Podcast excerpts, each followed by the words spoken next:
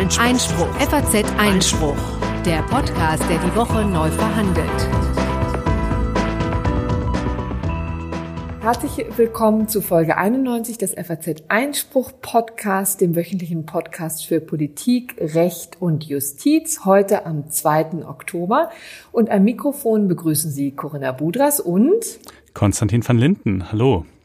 Das ist ein ganz ungewohntes Gefühl äh, für uns beide dieses Mal. Das ist nämlich die erste Folge, die Corinna und ich nicht in trauter Eintracht gemeinsam hier im Studio äh, aufnehmen, sondern äh, Corinna, du bist gerade in Berlin, ne? Ja, ich bin gerade in Berlin und das ist wirklich merkwürdig, sich einfach nur mit seinem Computer und mit dem Telefon zu unterhalten als und womöglich sogar nachher zu streiten. Ja, kann ja sein.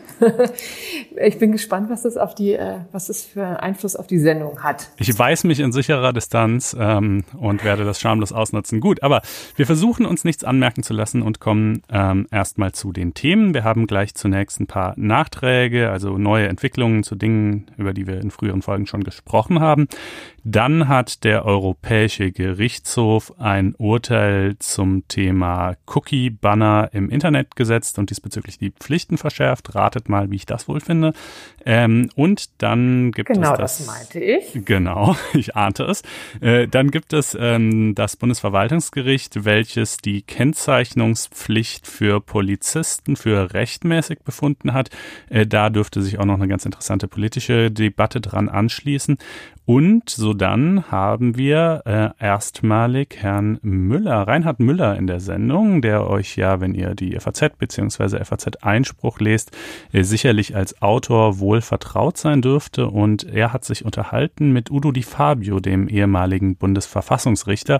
Und dieses Interview ähm, präsentieren wir euch dann also auszugsweise. Und schließlich ähm, kommen wir noch zu einem Streit äh, als gerechtes Urteil zwischen dem ehemaligen Bundesrichter Thomas Fischer und der Journalistin Gabi Meyer. Das ist ja das Verhältnis von Herrn Fischer zur Presse ist nicht immer ein einfaches und hier äh, ist es dann sogar mal in einem Gerichtsverfahren gemündet.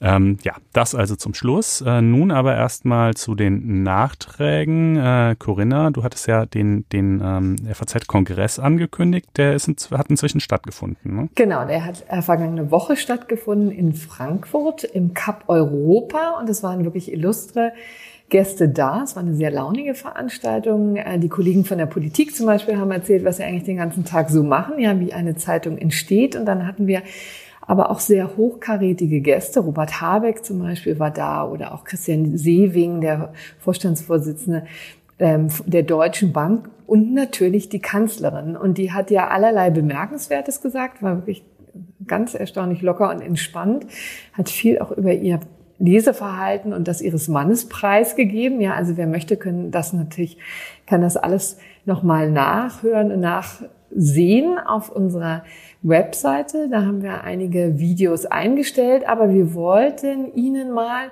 einen kleinen Ausschnitt der Kanzlerin bringen. Und zwar, weil die sehr schön beschrieben hat, in welchen kuriosen Zeiten von gehetzter Berichterstattung wir leben und wie schwierig es manchmal ist. Also wir hören mal rein. Man muss sehr schnell etwas scheinbar Wichtiges, über das jeder Zweite im Lande spricht, wissen. Aber man muss nach zehn Tagen nicht mehr wissen, was aus dem, was vor zehn Tagen ganz wichtig war, ähm, geworden ist. Sondern äh, man, man ist, äh, hat, muss dann eben wieder bei dem Neuen Schnellen sein. Und das ist, birgt natürlich Gefahren. Auf der einen, oder es birgt die Möglichkeit, über sehr viel mehr informiert zu sein, von sehr viel mehr zu wissen. Aber es birgt auch die Gefahr, dass die Tiefe nachlässt. Und die Frage, was ist jetzt, ähm, sagen wir mal, auf die lange Strecke, wir reden ja sehr viel von nachhaltiger Lebensführung. Und zu nachhaltiger Lebensführung gehört natürlich auch, dass ich mich nachhaltig mit Themen beschäftige. Und diese nachhaltige Themenbeschäftigung, die ist nicht auf der Hand liegend. Da muss man echt für rackern. Ja, also man muss ganz schön ackern, das hat sie wunderbar beschrieben und ackern tun wir ja auch hier.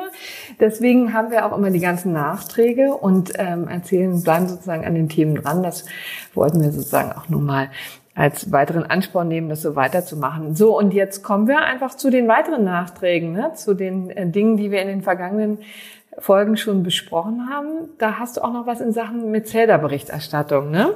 Genau, da haben wir uns ja darüber unterhalten, ob und inwiefern hier eine Verdachtsberichterstattung überhaupt zulässig ist. Haben gesagt, wahrscheinlich ja, aber durchaus unter gewissen Vorbehalten.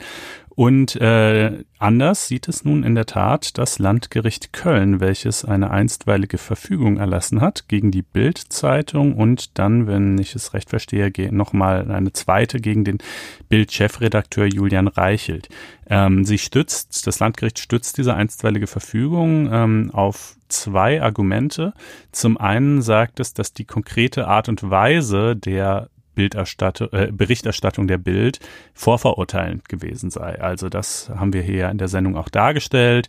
Man muss natürlich klar machen, dass es nur ein Verdacht ist. Man darf das Ganze nicht zu sehr sensationalisieren. Man darf keine Formulierungen wählen, die deutlich nahelegen, dass der Verdacht aber doch im Grunde genommen sicherlich zutreffen wird und dergleichen mehr.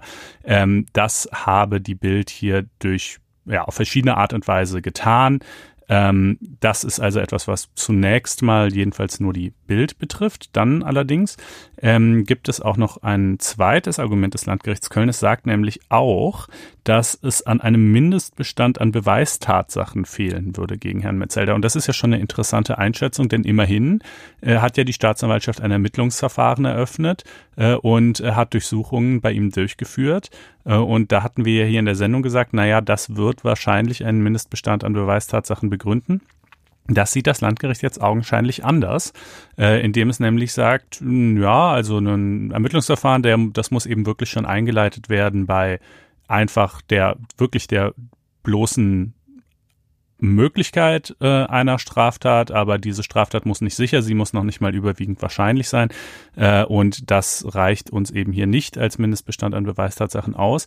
Wenn man das wirklich richtig ernst nähme, ähm, dann hieße das wahrscheinlich, dass auch andere Berichterstattungen über Herrn Metzelder entweder gar nicht oder jedenfalls nur ja unter größter Zurückhaltung erlaubt wäre, muss man sagen. Ja, das ist natürlich jetzt auch nur eine erstinstanzliche Entscheidung. Die Bild hat schon angekündigt, Rechtsmittel dagegen einzulegen, ähm, aber das wollten wir euch nicht äh, verheimlicht haben. Im Übrigen die zweite Verfügung gegen äh, Herrn Reichelt dann, äh, da ging es darum, dass er in einem Interview, in dem er sich lustigerweise gerade die, die, die Berichterstattung der Bild gerade rechtfertigen wollte in dieser Sache, unter anderem davon geredet hat, dass es hier ja Schwerstverbrechen oder schwere Verbrechen im Raum stünden.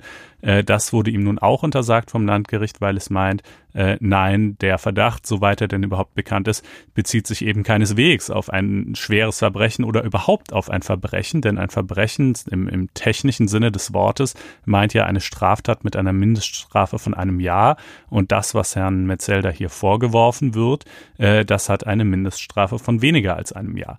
Ähm, also klar, jetzt nicht jeder kennt diese technische Definition, aber trotzdem hat ja wohl jeder ein Gefühl dafür, dass ein Schwerverbrechen eben irgendwie was ganz besonders Schlimmes sein muss und ganz besonders schlimm, zumindest im strafrechtlichen Sinne, ist dieser Vorwurf halt gar nicht. Äh, also, das äh, wollten wir euch hier mal berichtet haben. Ja. Interessanterweise wird das wahrscheinlich auch nicht nur auf die Metzelder-Berichterstattung äh, einschlagen, sondern ähm, generell auf die Verdachtsberichterstattung. Ne? Also wenn sich das durchsetzt, ist natürlich etwas, was auch noch vom BGH äh, dann womöglich mal geklärt werden müsste, weil das ja aus Journalistensicht natürlich immer äh, ja schwer beurteilen lässt, ja, inwieweit, wie weit die Polizei nun in ihren Ermittlungen vorangeschritten ist, wie viel Beweise sie schon hat.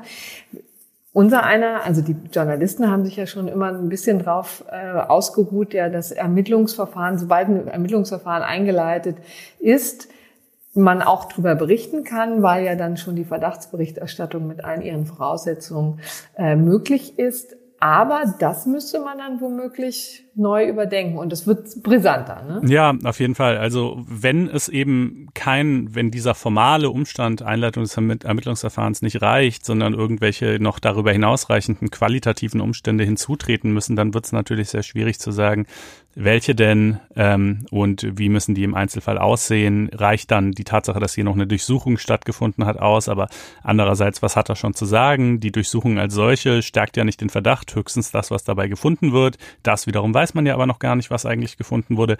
Also alles schwieriges Terrain. Ich habe dazu übrigens auch noch einen längeren Artikel, der das Ganze für und wieder nochmal aufdröselt auf FAZ Einspruch verfasst. Den packen wir in die Show Notes und weisen an dieser Stelle darauf hin, dass ihr ihn lesen könnt mit einem Einspruch-Abo, welches ihr vier Wochen lang kostenlos zur Probe unter faz.net-einspruchtesten erwerben könnt. Ja, und wer diesen Podcast übrigens unterstützen möchte, kann auch gleich ein kostenpflichtiges Abo abschließen und das äh, kommt auch uns zugute. Ja, so sieht's aus.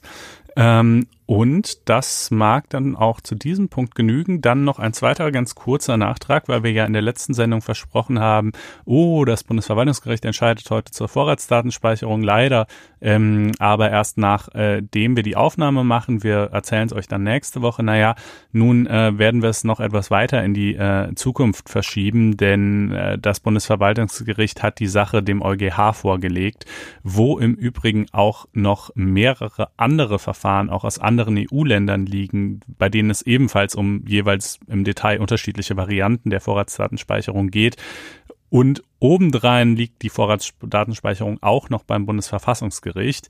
Und ja, also Vorlagebeschluss ist halt ein Vorlagebeschluss. Da gibt es jetzt nicht so viel Substanzielles zu, zu sagen.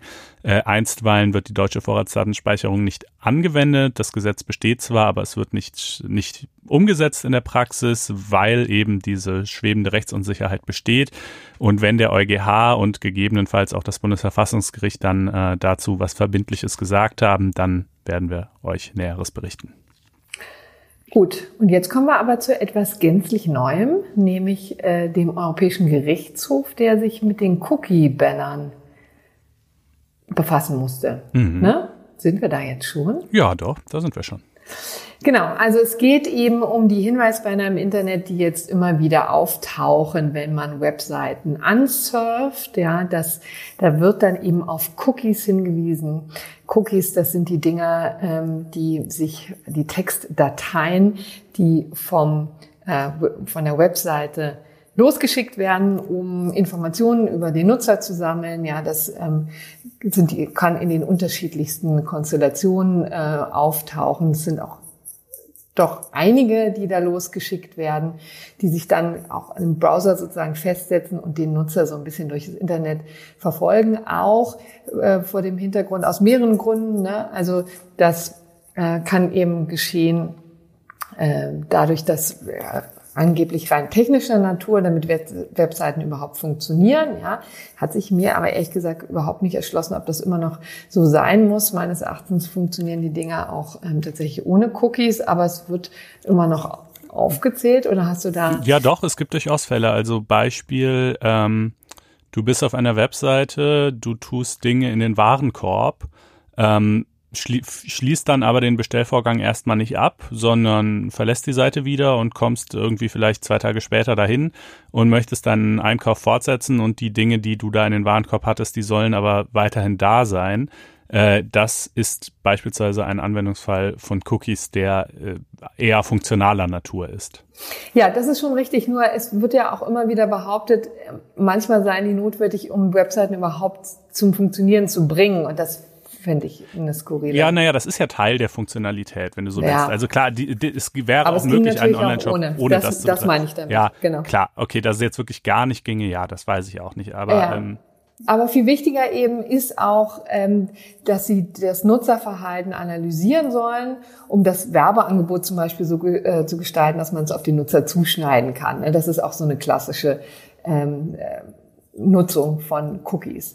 Ähm, hilft auch beim Ausfüllen von Formularen und zeigt Produkte an, die einen interessieren. So all das soll im Wesentlichen die Nutzerfreundlichkeit der Websites ähm, erhöhen. So und all das ist schon natürlich seit ähm, Jahrzehnten im Gebrauch. Er hat sich ganz über, über weite Strecken komplett, ähm, ja, diese Cookies haben sich komplett unauffällig an die Fersen gehaftet und seit geraumer Zeit ist aber sozusagen ein, wurde da ein Umdenken praktiziert und es ist inzwischen Pflicht, explizit darauf hinzuweisen, dass diese Cookies eingesetzt werden, ja. Und das kommt eben, wird meistens eben durch diese äh, Banner gelöst, ähm, seit einiger Zeit, die man dann eben wegklicken muss. Also man muss quasi seine Zustimmung äh, geben und dann kann man auch frei auf der Internetseite surfen, aber das ist eben neuerdings ähm, vorgeschaltet.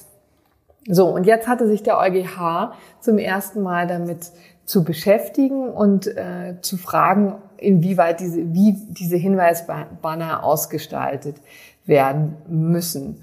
Und ähm, hat vielleicht, um das mal vorwegzunehmen, ziemlich deutlich gesagt, na ja, also die Zustimmung darf nicht voraus gesetzt werden. Ja, also nicht automatisch sozusagen angeklickt sein. Ja, so war es nämlich in dem konkreten Fall eines Online-Gewinnspieleranbieters.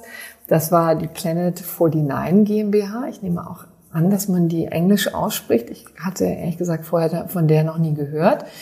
Aber die hatte das tatsächlich ähm, so formuliert. Also im Grunde genommen, um das vielleicht nochmal beschrei zu beschreiben, wie das damals oder wie das bei denen funktioniert. Die Anmeldung beinhaltet ähm, zwei anklickbare Formularfelder, ja, so solche Checkboxes eben. Und die erste Checkbox betraf die Zustimmung zum Erhalt von Werbung, also von per E-Mail, SMS oder so. Und das war nicht vorangekreuzt, das musste dann der Nutzer machen, aber er musste auch dazu zustimmen, um an dem Gewinnspiel überhaupt teilnehmen zu können. Der zweite Teil war eben der, um den es jetzt hier ging. Das war äh, eine Checkbox, Box, die die Zustimmung zur Nutzung von Cookies eben beinhaltet hat. Und das war bei denen netterweise schon vorausgefüllt. Ja, da war schon ein Haken dran bei diesem Ja, ich stimme zu. Den konnte man natürlich wegmachen. Ja, aber er war eben vorausgefüllt. Und dagegen ist eben der Bundesverband der Verbraucherzentralen vorgegangen, hat hier in, Frankfurt am Main geklagt vom Landgericht Frankfurt. Und dann hatte das Gericht die Sache eben dem EuGH vorgelegt und gefragt, was sagt ihr denn nun dazu? Und der hat eben ziemlich klar jetzt entschieden, also automatisch aus, vorausgefüllt dürfen die Sachen nicht sein. Also es muss schon ziemlich aktiv von dem Nutzer angeklickt werden, ja, und außerdem müssen auch noch weitere Informationen gegeben werden, zum Beispiel dazu, ja, wie für wer darauf Zugriff hat, was überhaupt ähm, gesammelt wird und vor allen Dingen, wie lange diese ähm, Daten äh, benutzt werden. Ja? Und das hat natürlich jetzt zu einem Aufschrei geführt innerhalb der Branche, weil man konstatieren muss, dass unfassbar viele Webseiten das bisher nicht so gemacht haben.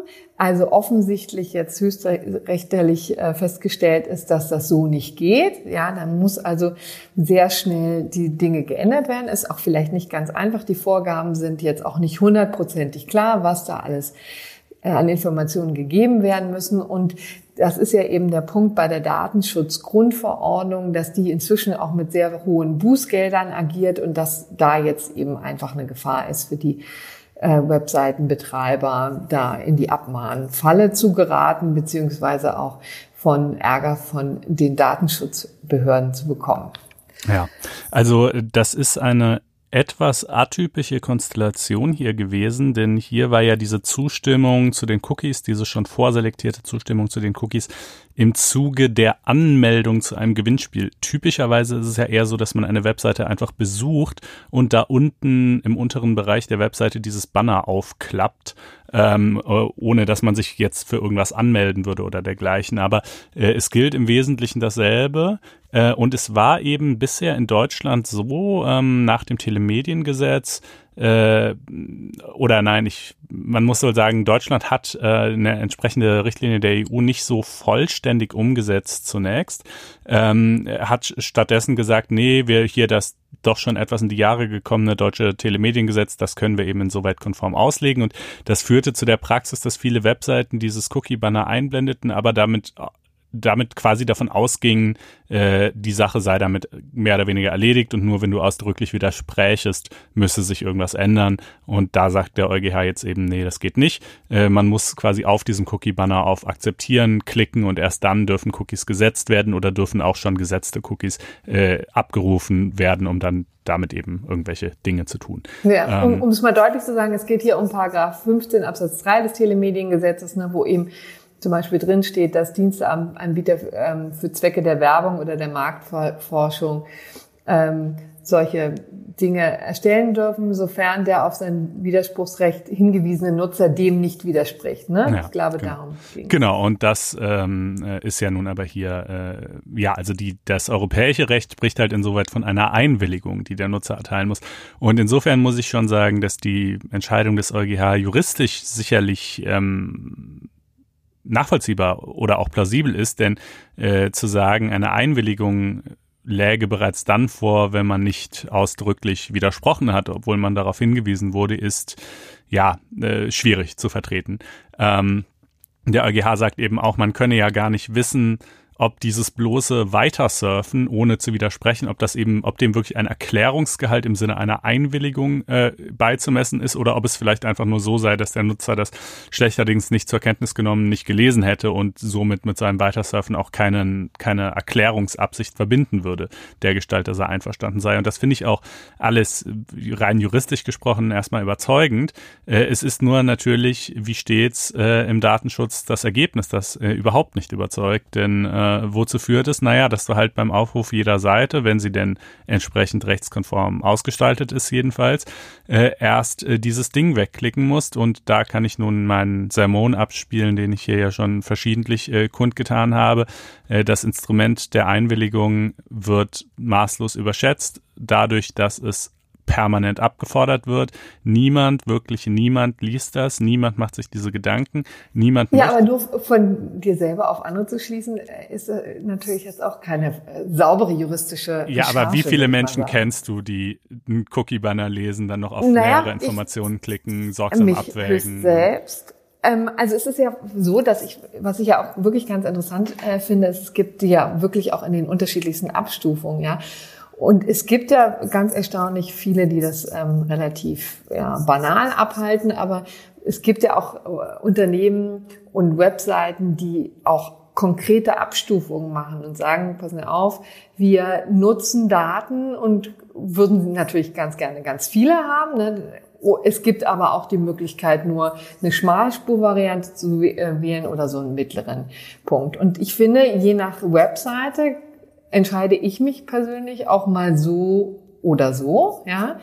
Also finde im Grunde genommen, da hat also meines Erachtens das durchaus auch schon Mehrwert. Also ja. ich weiß, dass man es auch anders sehen könnte, aber ich würde es jetzt schwierig finden zu sagen, das interessiert keine Sau. Ja, ich halte, also naja, wie immer, ich meine, in einer Welt mit 7, irgendwas Milliarden Menschen wird sich schon jemand finden, den es interessiert, aber äh, halt eine kleine finden. Minderheit und vor allem der EuGH und das wiederum finde ich nun allerdings an der Entscheidung doch und auch juristisch nicht plausibel, geht nämlich sogar maximal weit und sagt, ähm, alles, auch nicht personenbezogene Daten, also auch wenn diese Cookies ähm, in einer Weise gesetzt und später abgerufen und verwertet werden, die keinen Bezug zu dir als Person ermöglicht. Und zwar weder direkt, also sie sind nicht mit dem Namen Corinna Budras verknüpft, noch indirekt, indem sie zum Beispiel mit deiner IP-Adresse verknüpft werden oder ähnliches, sondern einfach nichts dergleichen. Selbst dann ist darauf hinzuweisen. Das heißt, eine solche abgestufte Lösung, wie du sie eben angedeutet hast,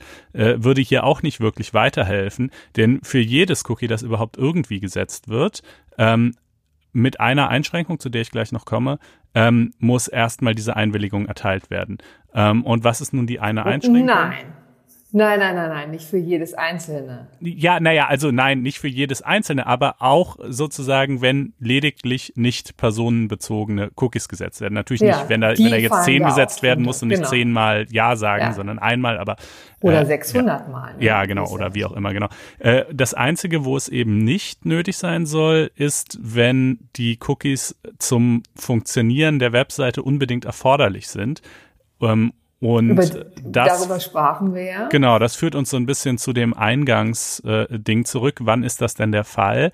und was genau meint die Formulierung unbedingt erforderlich. Also meint sie eben auch Features, die die Webseite vielleicht nur in Anführungsstrichen komfortabler machen.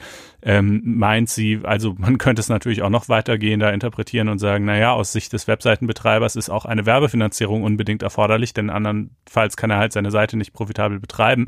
Ähm, Soweit wird man wohl eher nicht gehen können. Aber was jedenfalls genau unter diesem Begriff zu verstehen ist, wird nun natürlich wichtiger ist aber nicht äh, abschließend geklärt, bei weitem nicht. Ja. Also da wird sicherlich in Zukunft noch äh, Folgeentscheidungen zu geben. Das ist wahrscheinlich auch das größte Problem an dieser Entscheidung, dass es da immer noch eine große Unsicherheit gibt.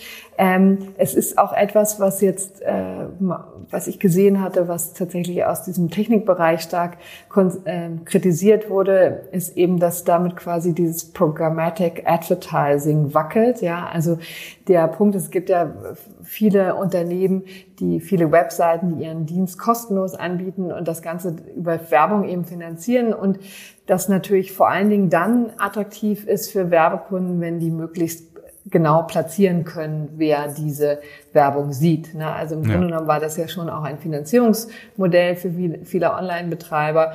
Und ähm, das wird jetzt in der Tat schwieriger werden, also auch nicht völlig unmöglich meines Erachtens, weil sozusagen es gibt ja immer noch die Möglichkeit, dass da die Einwilligung einzuholen.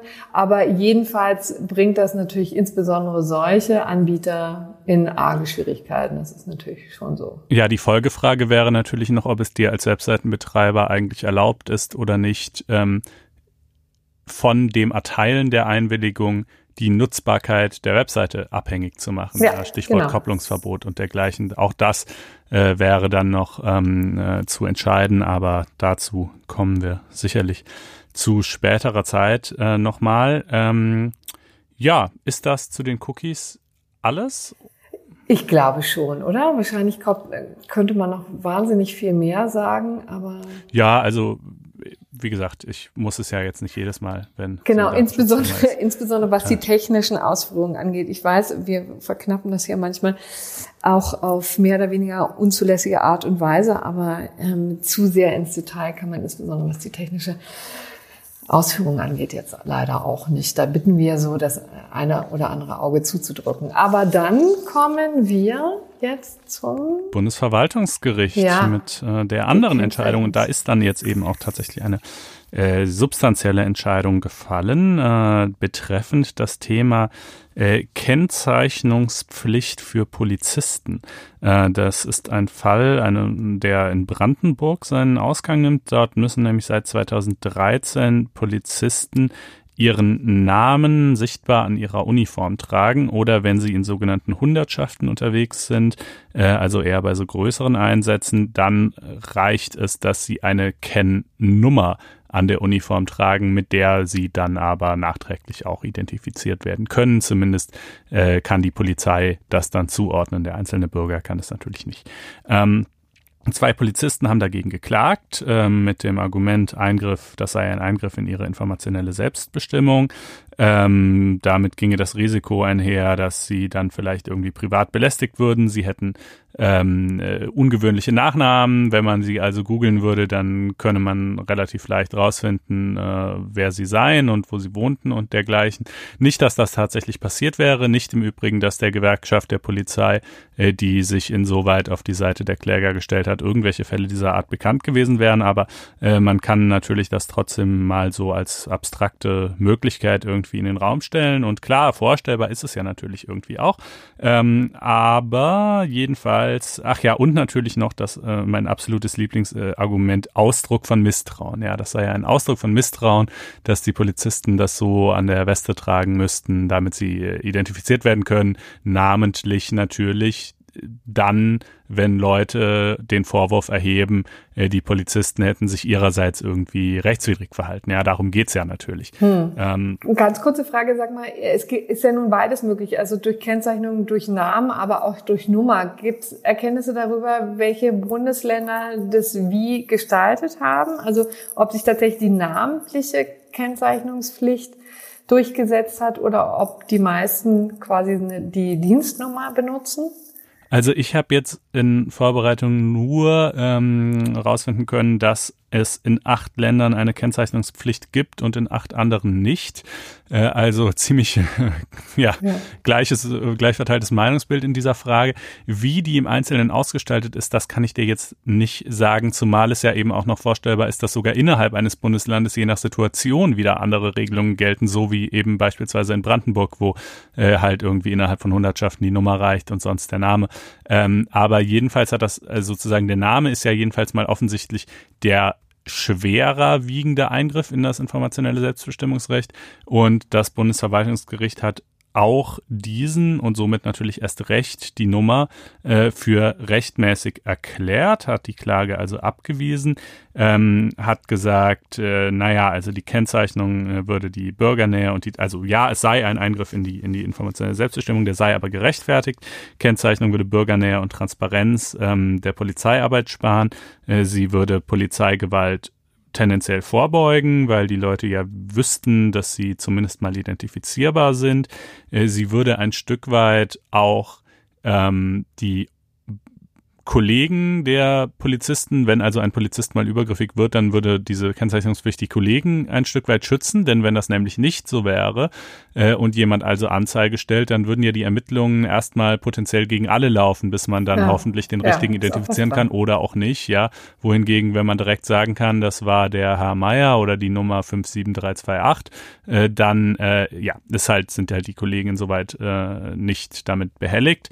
Ähm, und das alles seien also sozusagen hinreichende Gesichtspunkte. Allerdings hat es auch betont, äh, dass es durchaus ähm, ja hier so sei und hier in Ordnung sei, weil das Ganze auf einem Gesetz basiert. Ja, also Brandenburg hat in der Tat ein, das insoweit in seinem Landespolizeigesetz geregelt. Das ist aber augenscheinlich nicht in allen Bundesländern, die die Kennzeichnungspflicht überhaupt haben, so, ähm, sondern es sind wohl teilweise auch nur Verwaltungsvorschriften. Und äh, darüber hatte das Bundesverwaltungsgericht jetzt zwar natürlich nicht direkt zu entscheiden, aber eigentlich muss man die Entscheidung zu Brandenburg so verstehen, dass eine solche bloße Verwaltungsvorschrift eher nicht genügen würde, sondern dass das schon den parlamentarischen Prozess durchlaufen haben muss. Ähm, was daraus in der Praxis folgt, ist natürlich die ganz andere Frage. Ja, erstmal, wo kein Kläger, da kein Richter. Äh, zweitens wäre es natürlich auch vorstellbar, dass wenn jetzt jemand in einem dieser Länder klagt, dann eben die Politik zusammenkommt und sagt, ähm, na gut, dann machen wir jetzt halt ein Gesetz, ja. Ähm, aber das ist zumindest mal äh, sozusagen, also das ist quasi die eine Art und Weise, wie dieses Urteil Auswirkungen haben könnte, dass nämlich äh, Polizisten in Ländern, wo das bloß per Verwaltungsvorschrift geregelt ist, äh, dagegen klagen. Die andere Art, wie es geregelt ist, ist natürlich auch, dass es die Länder, wo es das noch gar nicht gibt oder wo es gar eingeführt und wieder abgeschafft worden ist, wie nämlich in Nordrhein-Westfalen 2017, mhm. äh, dass die nun also vielleicht sich ähm, ja motiviert sehen, äh, das wieder oder erstmalig einzufügen. Denn zumindest das Argument der Gegner, dass das also ja möglicherweise rechtswidrig sei, das ist ja jetzt mal aus dem Raum. Ja, ganz offensichtlich. Ja, so sieht das das Bundesverwaltungsgericht. Und äh, also ehrlich gesagt, für mich wäre es auch ein Kandidat fürs gerechte Urteil gewesen. Was äh, geht es dir da ähnlich oder anders? Oder? Ja, nee, doch. Also ich finde das absolut nachvollziehbar, dass das transparent gemacht werden sollte. Ich kann auch gut mit der Dienstnummer leben. Ich weiß nicht, hm, ob ich ja. da unbedingt den konkreten Namen lesen muss. Aber die Dienstnummer zu wissen, ist sicherlich sinnvoll, denn es ist ja nun auch nicht von der Hand zu weisen, dass ähm, es durchaus in der Vergangenheit schon Polizeiübergriffe gab, die natürlich also absolut ähm, verheerend sind ne? ja. für, für den Rechtsstaat. Es wurden ja gerade Zwischenergebnisse aus einer Studie äh, veröffentlicht, die da also ganz Unglaubliches nachgewiesen haben will, die allerdings auch äh, schwere methodische Mängel hat. Deshalb will ich die jetzt gar nicht zu breit erörtern. Aber äh, auch ohne irgendwelche Studien durchgeführt zu haben, liegt es ja wohl auf der Hand, dass es zumindest gelegentlich und wie oft genau darüber mag man dann ja streiten, äh, natürlich zu Übergriffen kommt. Und äh, es natürlich für den Einzelnen dann sehr schwer ist, da den Nachweis zu führen. Und dass es natürlich auch Mechanismen des sozusagen Chorgeistes und ähnliches geben kann. Und ähm, ja, also da Nummer finde ich völlig ausreichend aber die sollte es schon sein. Und da kann man nur hoffen, dass dann eben entsprechend jetzt vielleicht auch noch weitere Bundesländer äh, entsprechend nachziehen. Ja. Gut, dann haben wir jetzt einen Gast in unserer Sendung, vielleicht um volle Transparenz herzustellen, denn ich sitze ja nun in Berlin. Und ähm, was wir gleich hören werden, ist ein Gespräch, was wir zu dritt geführt haben, äh, zusammen mit unserem Kollegen Reinhard Müller ähm, zum, zu einem Interview, das er geführt hat mit dem ehemaligen Verfassungsrechtler ähm, Di Fabio. Und äh, wie gesagt, das haben wir im Vorfeld ausgeführt. Also nicht wundern, wenn das jetzt tontechnisch eine bessere Qualität ist als jetzt hier aus dem Berliner Büro. Das schieben wir jetzt mal dazwischen.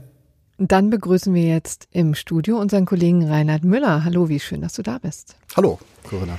Reinhard, bevor wir gleich auf dein Gespräch kommen mit Udo De Fabio, mit dem ehemaligen Bundesverfassungsrichter, würde ich gerne mal von dir hören. Also ich weiß es natürlich, aber unsere Hörer wollen es auch wissen.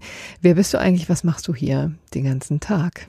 Ich bin schon seit 20 Jahren in diesem Hause ja. und beschäftige mich mit allem, was Recht ist, mehr oder weniger breit ausgelegt und bin verantwortlich für die Seite Zeitgeschehen, für Staat und Recht und für Einspruch. Genau, unser Online-Magazin. Richtig. Das, äh, das der Herr von Leinten maßgeblich macht. Was mir auch direkt Gelegenheit gibt, mal wieder auf faz.net-einspruch-testen hinzuweisen. Bin ich froh. Ja, Gut. übrigens, Reinhard, hast du Konstantin von Linden, immer noch ja, kein von Leinen ein genannt. Ein kleiner Running Gag in dieser Sendung, aber äh, das müssen wir jetzt nicht weiter ausführen. Die FAZ hat ihre eigene Schreibung und Nennung. Genau. Ich hatte übrigens auch mal überlegt, ob ich mich vielleicht Budras nennen soll im Anschluss daran. So ein bisschen französisch, sehr vorne. Gut, aber kommen wir zurück äh, jetzt zu deinem Gespräch mit Udo Di Fabio. Vielleicht, bevor wir da konkret einsteigen, erzähl doch nochmal, was er eigentlich jetzt macht. Er ist ja schon eine Weile aus dem Bundesverfassungsgericht ausgeschieden. Und er war schon als Bundesverfassungsrichter sehr umtriebig, hat Vorträge gehalten, Interviews gegeben, teilweise auch zum Missfallen der Politik, weil die sich gefragt haben, was macht er eigentlich im Senat. Aber er hat auch im Senat viel gemacht, hat maßgeblich die Entscheidung zur europäischen Integration, obwohl er nie Senatsvorsitzender mit, mit befeuert, mitgestaltet und hat nach seinem Ausscheiden erst recht Bücher geschrieben wie die Kultur der Freiheit, und auch zur Weimarer Reichsverfassung zum 100-jährigen Jubiläum und ist sozusagen sehr präsent im öffentlichen Raum, kann man sagen. Und hat jetzt seit einiger Zeit ein Forschungskolleg gegründet für normative Gesellschaftsgrundlagen, das drittmittelfinanziert ist, wo sehr spannend Historiker, Politologen, Juristen, jung und alt oder jung und älter zusammenarbeiten. Und dort habe ich ihn besucht.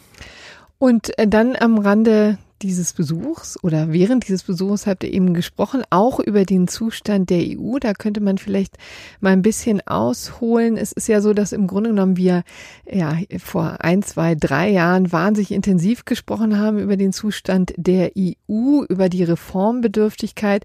Und das ist jetzt tatsächlich etwas aus dem Fokus geraten, äh, nachdem das Chaos in London ausgebrochen ist. Man kann vielleicht sagen, eine Sinnkrise hat die andere abgelöst, äh, wurde abgelöst von einer stärkeren Sinnkrise, nämlich die Sinnkrise der EU wurde abgelöst von der noch stärkeren Sinnkrise Großbritanniens. Und ähm, da hören wir vielleicht jetzt gleich mal rein, was Udo Di Fabio zu sagen hat über den Zustand der EU. Es gibt ja Leute, die der Europäischen Union keine allzu lange Zukunft mehr äh, prophezeien.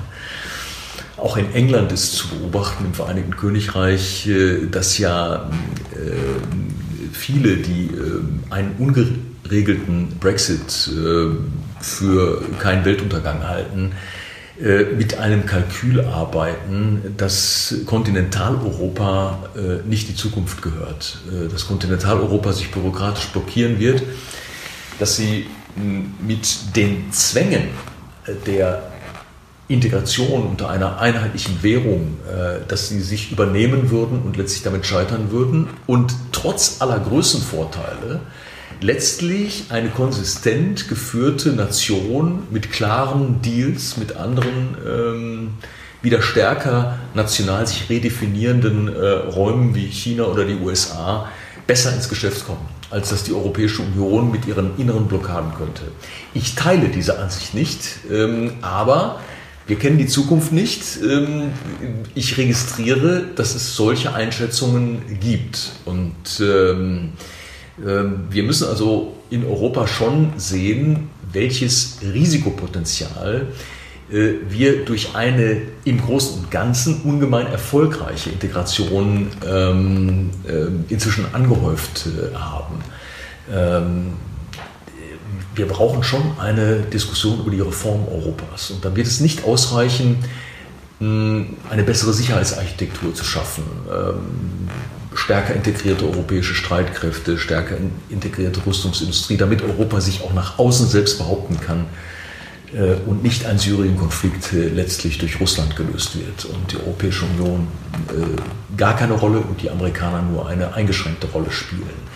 Das darf kein Zukunftsmodell werden. Deshalb, wir sind in einer ganz neuen Welt unterwegs. Wir sind ja nicht mehr in der Welt, des atlantischen Völkerrechts, dieser wunderbaren ähm, Situation unter dem Patronat der USA mit dem wohlwollenden Hegemon unterwegs zu sein, sondern wir sind in einer rauer werdenden Welt. Der Schwerpunkt ist nach Asien verlagert. Äh, wir erleben, äh, dass aus einer multilateralen eine multipolare Welt äh, geworden ist. Und das bedeutet, wir müssen in Europa ganz die Fragen neu stellen. Aber wenn wir die Antwort geben würden, wir müssen jetzt mit der Brechstange die Vereinigten Staaten von Europa gründen, dann wäre das vielleicht wieder eine falsche Antwort, weil die Widerstände, die wir damit produzieren würden, Europa noch einmal äh, blockieren könnten. Ähm, deshalb glaube ich, wir müssen das balancierte Europa neu erfinden und äh, darüber nachzudenken, das wird sich lohnen. Wobei ja Europa auch immer vorangeschritten ist, wenn die großen Staatsmänner wie Kohl gesagt haben, wir machen das jetzt, auch wenn es Widerstand gibt.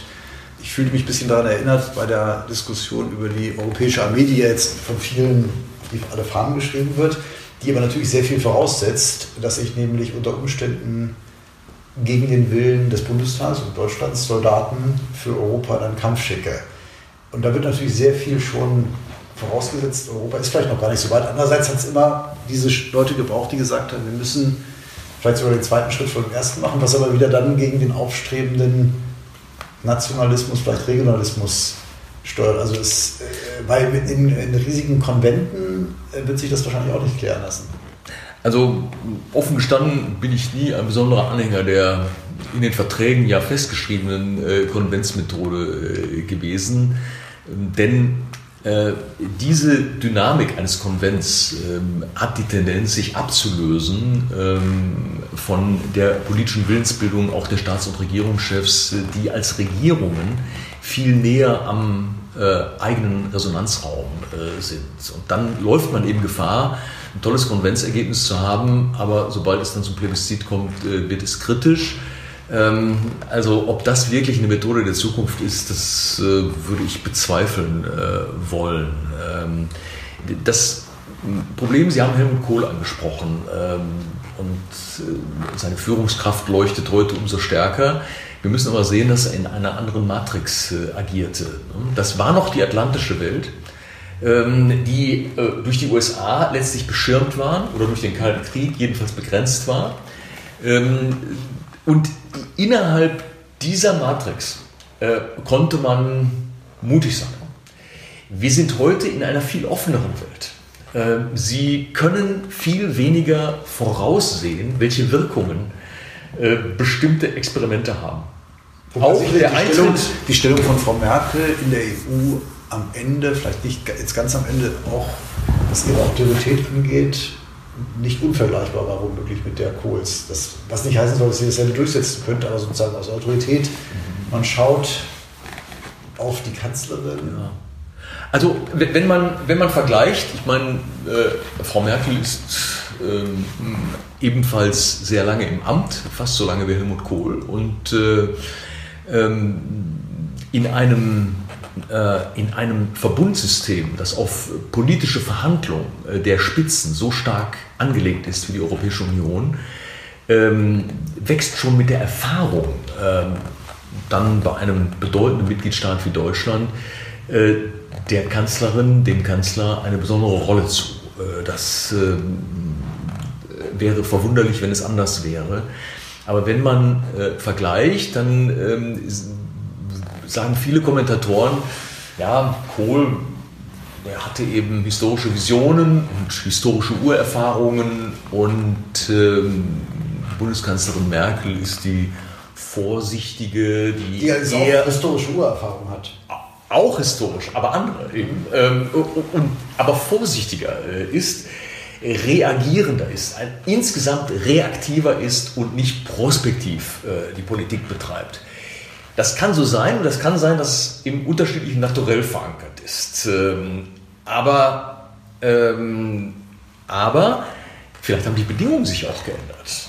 Ähm, vielleicht wäre ein Helmut Kohl, der heute im Jahr 2019 noch regieren würde, vielleicht wäre er auch anders geworden, ähm, als, ähm, als er das in den 80er äh, Jahren äh, war, als er den Euro auf den Weg gebracht hat. Und wir müssen ja auch sehen, schon das Experiment des Euros ähm, ist äh, ja nicht in jeder Hinsicht gelungen. Ähm, äh, ich bin niemand, der den Euro rückabwickeln will, aber wir müssen sehen, es war ein Integrationsschritt, ähm, der uns dauerhaft belastet, der, der dauerhaft das europäische Gefüge unter Druck setzt. Nun könnte man sagen, der Euro war in gewisser Weise eine logische Konsequenz des Binnenmarktes.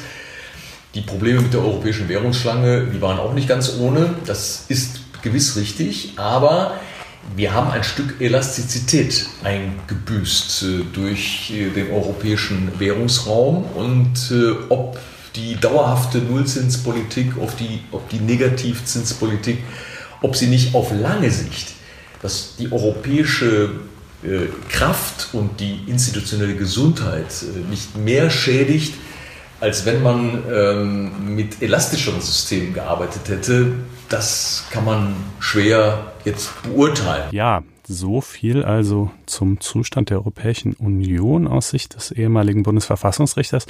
Äh, dann gab es allerdings auch noch einen ganz anderen Aspekt in dem Gespräch, nämlich die Frage, inwieweit so etwas wie ein gesellschaftlicher Meinungsmainstream existiert und äh, inwieweit der die Meinungsfreiheit jener, die ihm nicht folgen mögen, äh, möglicherweise gefährdet.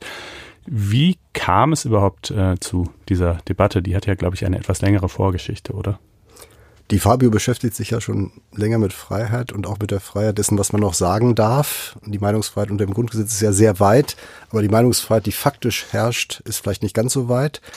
Und Bernhard Schlink, der Schriftsteller und Staatsrechtslehrer, hatte auf der Seite Staat und Recht einen Aufsatz geschrieben zum Thema der Preis der Enge. Und da ging es darum, dass ein von ihm gar nicht so stark definierter Mainstream immer enger geworden sei, mit der Folge, dass aber der rechte Rand, die Ränder immer stärker geworden seien, dass also diese Verengung des Mainstreams nicht etwa erreicht habe, dass der Rand schmaler geworden sei. Und ganz konkret auch gefordert, dass auch von manchen als Extremisten bezeichnete, eben eingeladen werden müssten, dass auch die AfD einen Vizepräsidentenposten im Bundestag bekommen solle, etc. Und das war ein Aufhänger, gerade mit Di Fabio das Thema nochmal anzuschneiden. Mainstream ist ähm, ein schwieriger Begriff. Ähm, äh, für manche ist der zunehmende Effekt des auch gezielten äh, Mainstreamings ähm, so etwas wie ein äh, totalitäres Instrument. Ähm, das heißt, sie vergleichen das mit einer Diktatur. Aber das führt womöglich in die Irre, ähm, weil niemand wird in Deutschland eingesperrt ähm, für eine Meinung. Na, Auschwitz-Lüge wollen wir mal ähm, außen vornehmen als Besonderheit, als auch als historische Besonderheit. Aber für eine normale politische Meinung auch zur Migrationspolitik äh, wird keiner äh, abgeholt und ins Gefängnis gesteckt, auch nicht in chinesische Umerziehungslager ähm, äh, oder so etwas. Insofern sind die Vergleiche mit totalitären Mustern, äh, gelinde gesagt, schwierig. Ähm, ähm, aber äh, es gibt auch eine Selbstgefährdung der Freiheit. Ähm, ich beobachte mit einer gewissen Ambivalenz, ähm, äh, dass wir häufig im politischen Raum von Haltung und Moral sprechen. Äh, nun wird kein vernünftiger Mensch bestreiten, dass auch Politik ohne Moral nicht auskommt. Wir sind keine Machiavellisten. Unsere Republik ist anders verfasst äh, als eine Stadtrepublik zu Machiavellis Zeiten. Aber man kann sich selbst gefährden, wenn man sich ständig selbst fragt, ob das, was man sagt, vielleicht den politischen Gegnern nutzt, ob das vielleicht jemanden verletzen könnte. Wenn man hier übersensibel ist, dann leidet der politische Meinungsraum. Äh, man muss auch mal einstecken können, wenn ausgeteilt wird, wenn man beschimpft wird.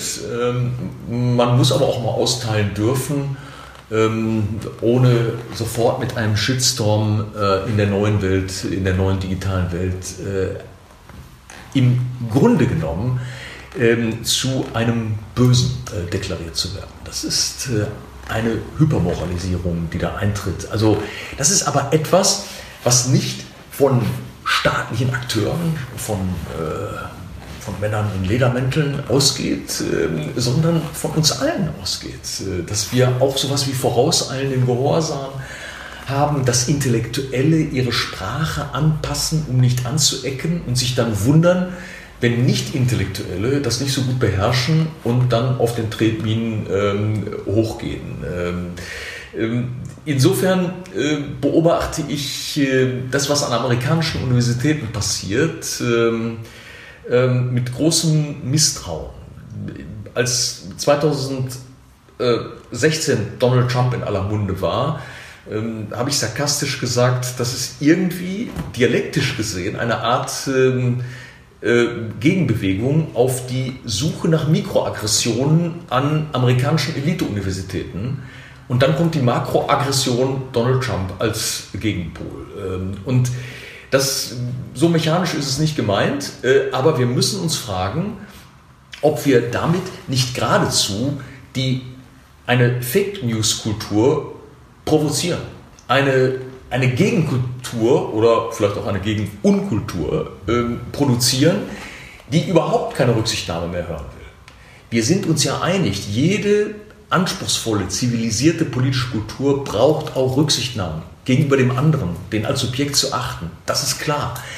Aber wenn wir das auf die Spitze treiben, ähm, dann gefährden wir den öffentlichen Meinungsraum und geben Kräften Raum, die letztlich die Meinungsfreiheit vielleicht dann auch zerstören. Ja, also herzlichen Dank, lieber Reinhard, für dieses Gespräch mit äh, Udo Di Fabio. Hoffen, dass wir dich demnächst mal wieder in unserer Sendung begrüßen können. Vielen Dank, es war eine Freude und eine Ehre. Ja, das war also das Gespräch zwischen Herrn Müller und die Fabio und damit sind wir auch fast am Ende der Sendung angelangt allerdings noch nicht ganz, denn natürlich gibt es auch diese Woche wieder das gerechte Urteil. Ja, und, und das ist diese Woche ein ziemlicher Klopper. Ja, ne? kann man so sagen. Also Thomas Fischer ist sicherlich vielen, die sich für Rechtsjournalismus äh, interessieren, ein Begriff. Er war Richter, Strafrichter am Bundesgerichtshof, dann später auch Senatsvorsitzender, hat dann immer mal wieder in den Medien geschrieben, dann hat er einige Jahre eine Kolumne auf Zeit Online geführt, inzwischen schreibt er auf Spiegel Online diese Kolumne weiter.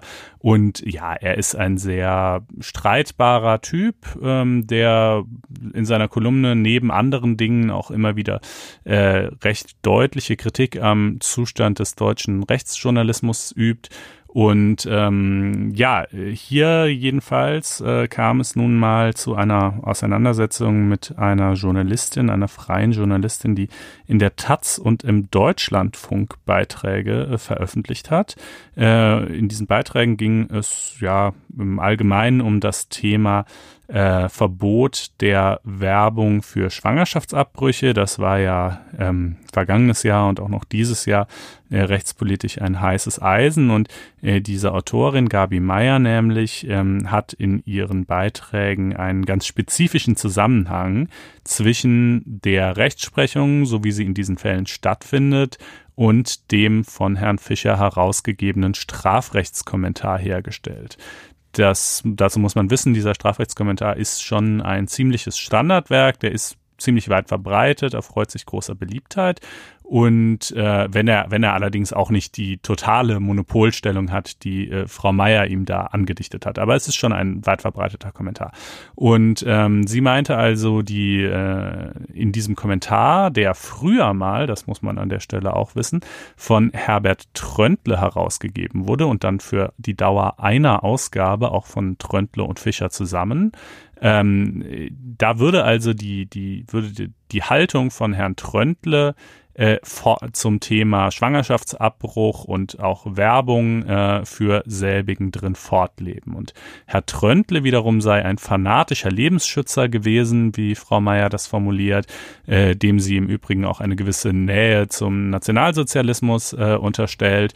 Und äh, an dieser äh, Kommentierung von Tröndle habe Fischer dann also seinerseits nichts geändert, außer der Rechtschreibung, wie sie sagt, äh, und das sei schlecht für die Rechtsprechung, äh, weil nämlich eben so diese Ansichten dieses fanatischen Lebensschützers weiterleben würden bis heute äh, und nur deshalb so muss man sie wohl verstehen, sei es überhaupt so, äh, dass, ähm, dass äh, Ärzte und Ärztinnen, äh, die auf die Möglichkeit des Schwangerschaftsabbruchs hinweisen, bereits deshalb nach äh, 219a bestraft werden können. Klammer auf, inzwischen hat sich das ja sowieso geändert, denn inzwischen gab es ja eine Reform des 219a, Klammer zu, aber die Texte spielten insoweit äh, eben noch vor der Reform oder bezogen sich auf den Zustand vor der Reform.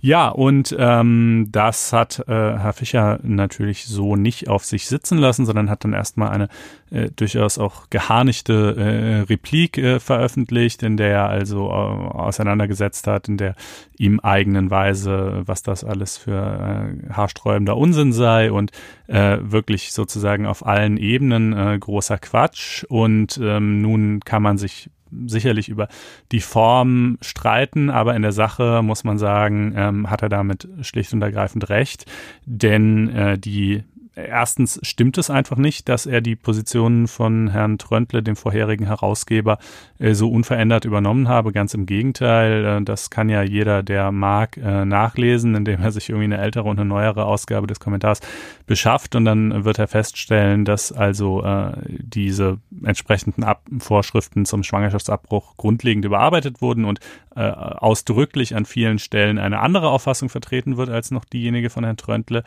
Und ähm, ja, dann, also es wird dann sehr, sehr kleinteilig in dieser Auseinandersetzung zwischen den beiden. Das muss man jetzt nicht in allen Details ausführen, was Frau Meier gesagt habe, was dann aus folgenden Gründen wieder nicht zutreffend sei und so weiter.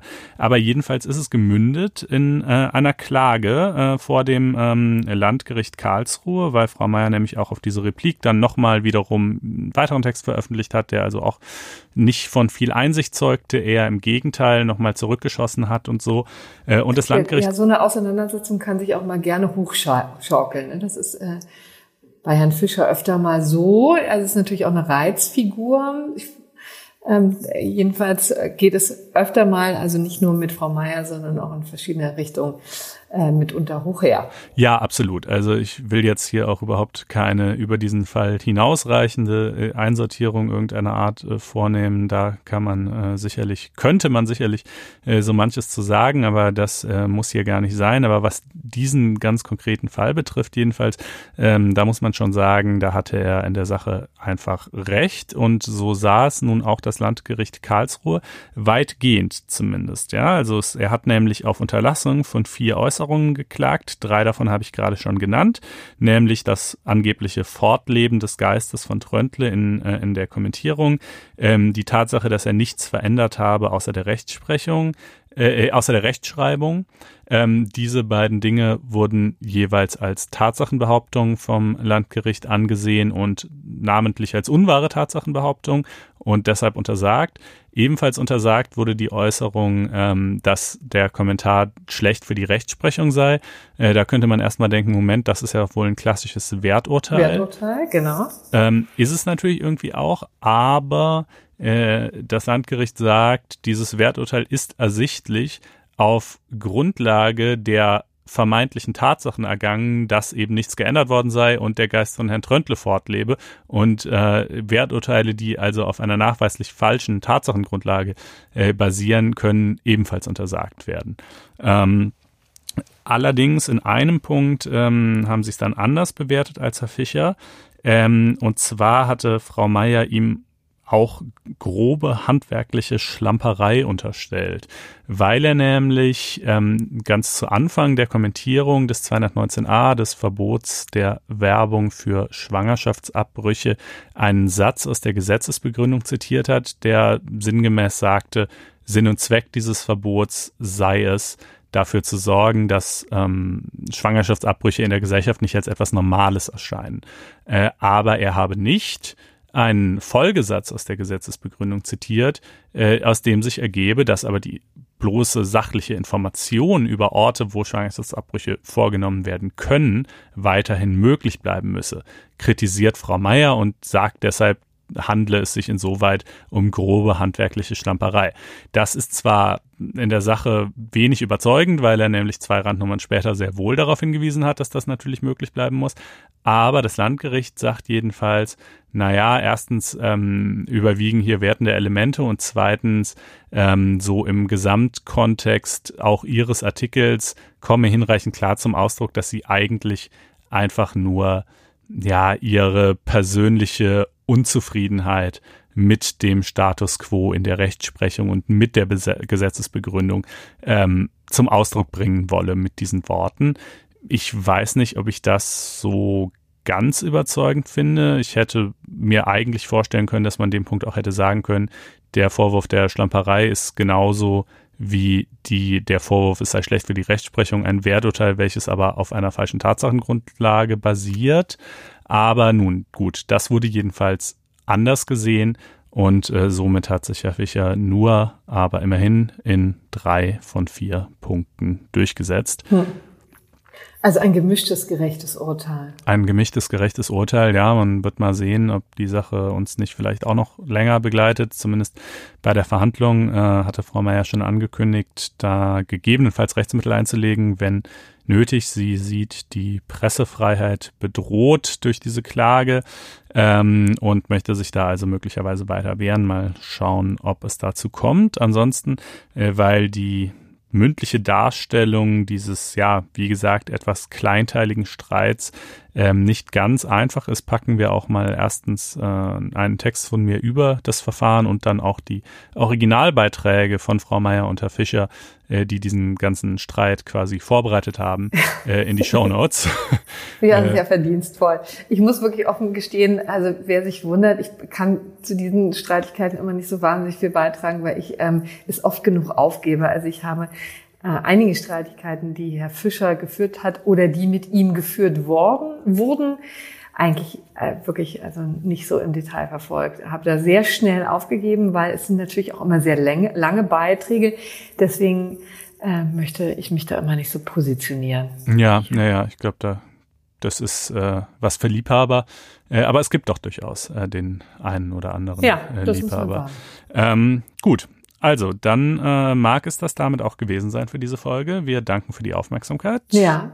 Ich kann vielleicht nochmal sagen, was ich nachher mache hier in Berlin übrigens. Ja, genau. Das ist zwar nicht der einzige Grund, weshalb ich hier bin, aber vielleicht äh, interessiert es ja den einen oder anderen, vor allen Dingen, weil ich das ganz gerne verbinden möchte mit einem Recherche Aufruf, weil es das letzte Mal schon wieder so gut geklappt hat. Ähm, das letzte Mal zum Thema Fax habe ich ja schon dazu äh, Schriften bekommen, die die eigene äh, Wahrnehmung des Faxes wiedergegeben haben. So, und jetzt erfahre ich nachher zur Brennerei Schilkin nach Kaulsdorf. Ja. Und die brennen ja die Berliner Luft, ja, den Pfefferminzlikör, den Ach, der eine dieses Hipstergetränk. Hm? Dieses Hipstergetränk. Das Hipstergetränk, das aber eine unglaublich lange Tradition hat. Also tatsächlich nehmen wir uns am kommenden so Sonntag, also auch im Lichte der Einheit, mal den Pfeffi vor. Ja. Und äh, die Berliner Luft, äh, dieses Gesöff, das Getränk, ist, äh, spielt eben in dieser Geschichte eine sehr große Rolle. Und wer immer mir mal seine Geschichten zum Thema Pfeffi mitteilen möchte, äh, seine Einschätzung vielleicht von damals und jetzt, weil das Interessante ist, es wurde wirklich damals, also in den 50er, 60er Jahren in der DDR, es war ja so ein absolutes Kultgetränk, natürlich von ganz anderen Leuten getrunken als die, die äh, jetzt ja dieses äh, dieses Getränk immer zu sich nehmen bei allen möglichen Gelegenheiten. Also es ist wirklich eine ganz launige Sache, glaube ich. Also da begebe ich mich nachher nach Kaulsdorf. Ja, das Journalistenleben kann so hart sein manchmal. Ja, gut. Genau. Also ich da. Ich bringe natürlich auch ein Fläschchen mit. Achte, vielleicht spätestens zu unserer hundertsten. Ja, mal, da stellen wir uns die Berliner Luft rein. Aber da muss er aber mehr als eins mitbringen, oder? Naja. Ja. Gut, gucken wir mal. Gut. Also, dann äh, danke ich für diese Sendung.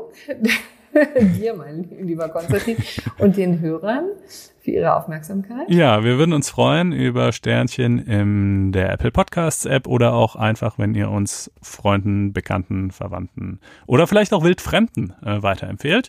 Ähm, und natürlich, wenn ihr auf faz.net-einspruch testen euch ein Abo klickt. In diesem Sinne, macht es gut und bis kommende Woche. Ciao. Tschüss.